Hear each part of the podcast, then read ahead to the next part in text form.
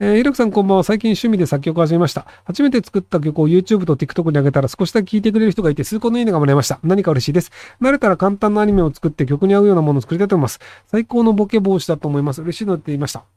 えっと、YouTube だとあんまり文化としてないんですけど、あの、割とニコニコとかで、あのなんか自分の描いた、そのなんか絵とかを上げてる人がいたりするので、その人の絵を勝手にこうスライドショーみたいにして、自分の曲つけて、なんかあの、ミュージックビデオっぽくしてみましたみたいのをやると結構喜んでくれる人とかいるんじゃないかなと思います。なんかその勝手にものを作って作品を作る文化っていうのは YouTube では多分ないんですけど、ニコニコ動画は一応なんかそういう文化があるので、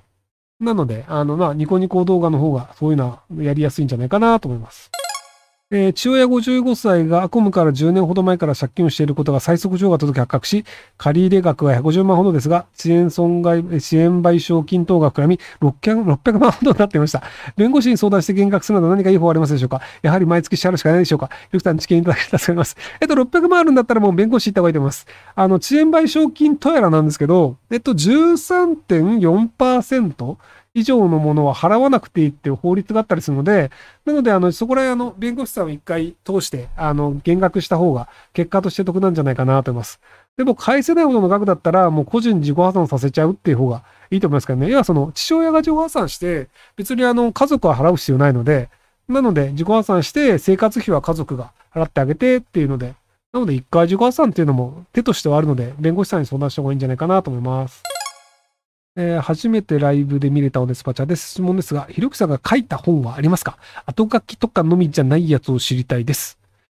えっと、ただ、あの、その、一応話をした内容を膨らませてたりするので、なので、あの、まあ、大体僕が書いたと思っていいんじゃないかなという風な気もしますけど、はい。全く話してないし、後書きも読んでないし、チェックもしない本も出てるので、あの、えっと、あの、いろいろ立ち読みしてみて、あの、自分がこれ面白いと思ったやつを読めばいいんじゃないですか？あの、あのね、えっとね、その、まあ、僕、その、今、口頭で話してる時もあると思うんですけど、あの、声を一応一般的にわかりやすく言ってるつもりではあるのですが、あの、全然それの理論は理解できんわとかっていうことがちょこちょこあるんですよね。まあ、Twitter だとあの140文字なので、結構その、何言ってんだかわからんとか理解できんみたいな結構あるんですよ。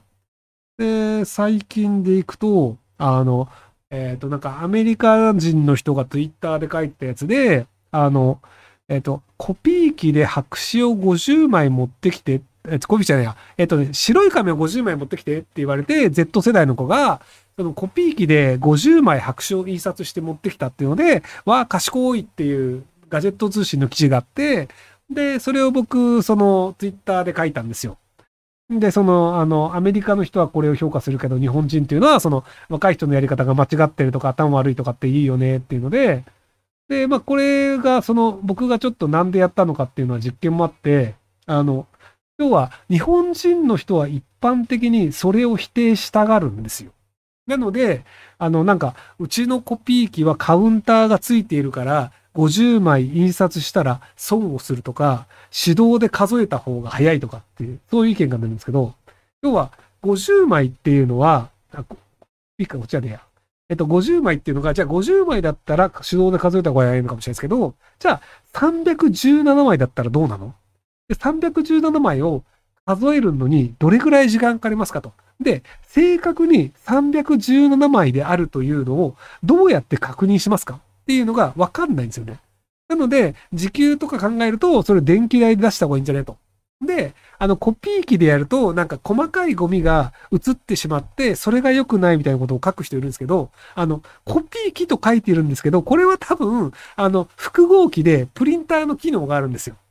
なので、あの、その Windows かなんかで、ワードかなんか開いて、ページ番号とか出さないようにして、あの、印刷っていうボタンを押して、で、50ページってやってポチって押すと、あの、何にも印刷されてない紙が50枚出るんですよ。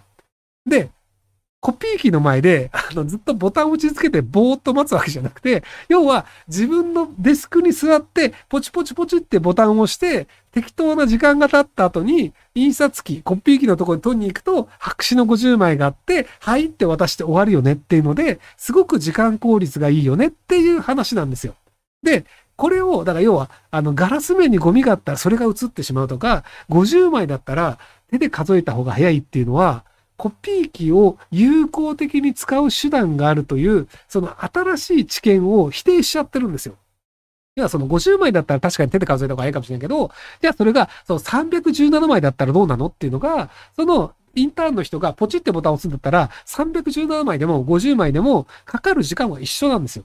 でも50枚手で数えるのが早いよねって人も317枚だったらそれなりに5分とか10分かかるんですよ。じゃあ5分とか10分の給料を考えたらそれは印刷ボタンを押した方が得なんじゃないの？っていう、その状況によってこちらが賢いよねというのが起こりうるよねっていう話なんですけど、自分のやり方とか過去のやり方が絶対的に正しいっていうのを割と日本人って結構考えるんですよ。でもアメリカ人って、あの、他にこれどんなやり方で早くできるみたいなのを結構考えるのを癖にしてるっていうのが、その優秀な大学院を出てる人に多いんですよね。えっ、ー、と、あの、まあ、Y コンビデータに投資をしてもらってる、あの、経営者の人が言ってたんですけど、あの、まあ、これが正しいなと思ったんですけど、じゃあこのシステムを作るのに3ヶ月かかります。で、3ヶ月かかって、じゃあ1億円かかりますと。したら、その投資家の Y コンビデーターって結構有名なあの投資家集団、ベンチャーキャピタルがあるんですけど、じゃあ、これを1ヶ月半でやるためには何が必要ですかっていうのを聞いてくるんですよ。要は、その、エンジニアが今10人で3ヶ月でなんとかなるよっていうのを、じゃあ20人にしたら1ヶ月半になるのか？ならないんですよ。まあなる場合もあるんだけど、じゃあそうじゃなくて、そのここを自分たちでサーバー組み立てようと思ってるのを、これもなんか売ってるアプリケーション買ってきて、丸々使った方がよくねとか、じゃあここ別にコード書かなくて、ノーコードのアプリつけちゃえばよくねとかっていうので、その時間を短縮するということに、どういうやり方があるかっていう選択肢を考えるんですよ。でも日本の場合って人件費はゼロと考えるので、いかにお金を使わないでやるかって考えるんですよ。でも、その考え方として、金はいくらでも出していいから、半分の時間で終わるためには何が必要かっていうのを考えるっていうのをやると、割とものすごい速度で早くアプリケーションができて、で、それがじゃあアメリカ全体の中でマーケットを取って、アメリカ中で使われるっていう状況になったりするんですよね。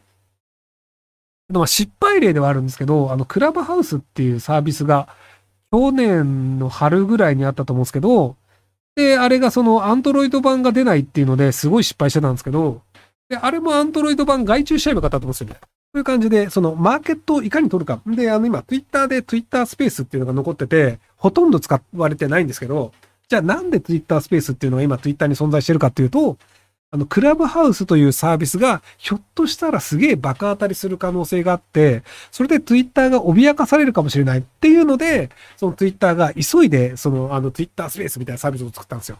ところが、あの、クラブハウス自体が、あの、全然伸びなくて、あの、ツイッターのスペースもあんまり使わなくて、なんだこれってなったって話なんですけど、あれをアンドロイド版もちゃんと作って広げていたら、もうちょっとうまくいってたかもしれないんですよ。で、あの時点でその、な、100億ぐらいは、なんかあの DMM の亀山さんが、なんか40億ぐらいやったら全然出すよとか確か言ったと思うので、なので、あの、普通にアメリカだったら投資家集めて、何十億とか集めて、じゃあ開発機回すっていうのもできた可能性があるんです。なので、その、どういう風にしたら、その自分たちのサービスっていうのがより早くなるか、よりその、なんかうまく作れるかっていう、その、じゃあ、その50枚のコピーっていうのを、じゃあ、こう手でめくるとかじゃなくて、あの、机に座ったままボタンポチポチってるだけで50枚出るよね。あ、このやり方があるんだっていうのを考えられるかどうか気づくかどうかっていう。で、そういうやり方をする若い人たちがいたときに、あ、何かじゃあ問題があったときに、こいつだったら面白い考え方で解決していくかもしれないな。若い人たちって面白いなっていうふうに受けてもらえるかどうかっていうのが、割と上司としては違うんじゃないかなと思います。はい。話が長くてすいません。